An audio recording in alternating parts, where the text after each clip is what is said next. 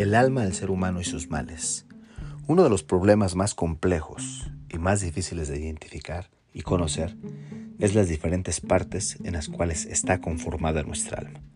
A través de este podcast invito a que juntos exploremos, analicemos e investiguemos las diferentes partes de nuestra alma para que de esa manera podamos ayudarle a cada día ser mejor, poderla fortalecer y poderle ayudar. Nosotros los seres humanos en sí mismo en esencia, somos almas vivientes.